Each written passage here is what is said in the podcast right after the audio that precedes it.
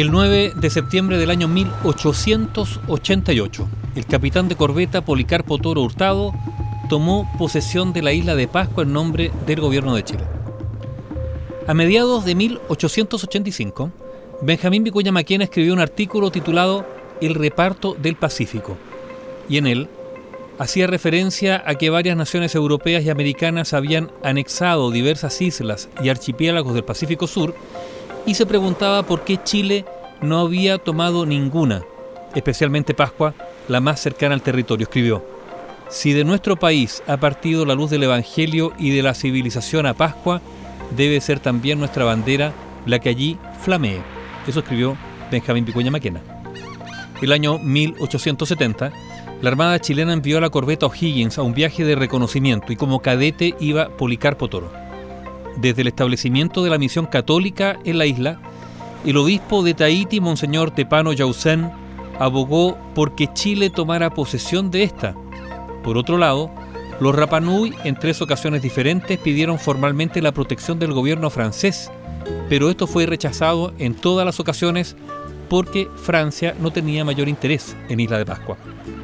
En una carta enviada el 6 de septiembre de 1871 al Padre Superior de la Congregación de Valparaíso, Tepano Yausen pedía a las autoridades eclesiásticas chilenas convencer al gobierno chileno de comprarle las tierras que el arzobispado poseía en Isla de Pascua. Me parece que la República no puede dejar escapar esta ocasión de apropiarse muy legítimamente de un punto importante sobre sus costas, decía.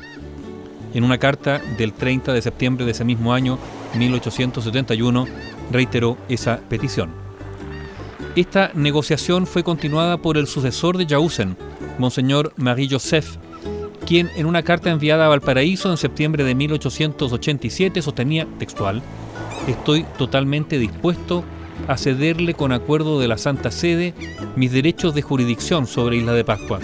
El gobierno de Chile puede tomar posesión de esta isla y colonizarla transportando allí desde campos chilenos a familias enteras.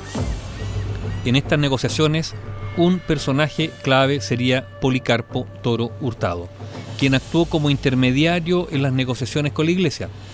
Realizó Toro varios viajes a Tahití, recalando antes en Pascua, donde aprovechó de negociar con Ari Paea Salmón la posibilidad de comprar terrenos de propiedad de los hermanos Salmón, dueños de los animales comprados a Tepano Yausen y de los terrenos de los nativos en el sector de Bayou y propiedades de John Brander, sucesor de la sociedad Branden-Bornier.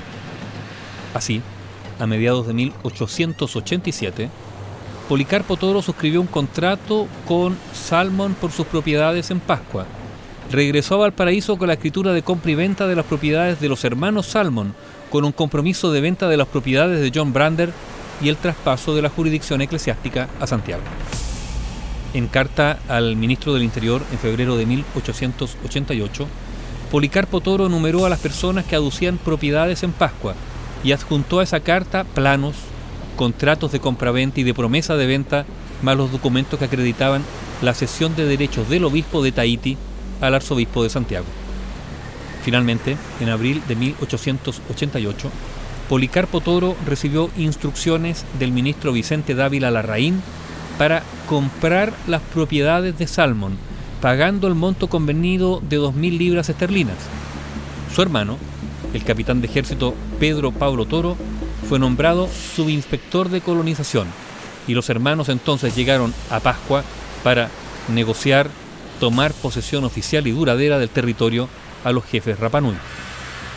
Ese día, 9 de septiembre de 1888, se firmó un documento de cesión, Bahí Ongacaina, y uno de proclamación, Bananga Ake, ambos redactados en español y en una mezcla entre Rapanui y tahitiano antiguo.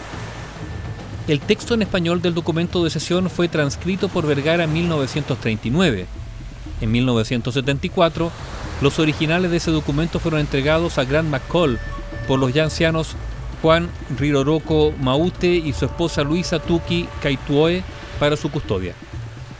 El acta es bastante concisa y el texto en español no hace alusión a la propiedad de la tierra, solo hace referencia a la cesión de soberanía al gobierno de Chile y especifica que los jefes Rapanui se reservan el título de jefes de que están investidos. La toma de posesión de Isla de Pascua por parte de Chile, llevada a cabo por Policarpo Toro ese 9 de septiembre de 1888.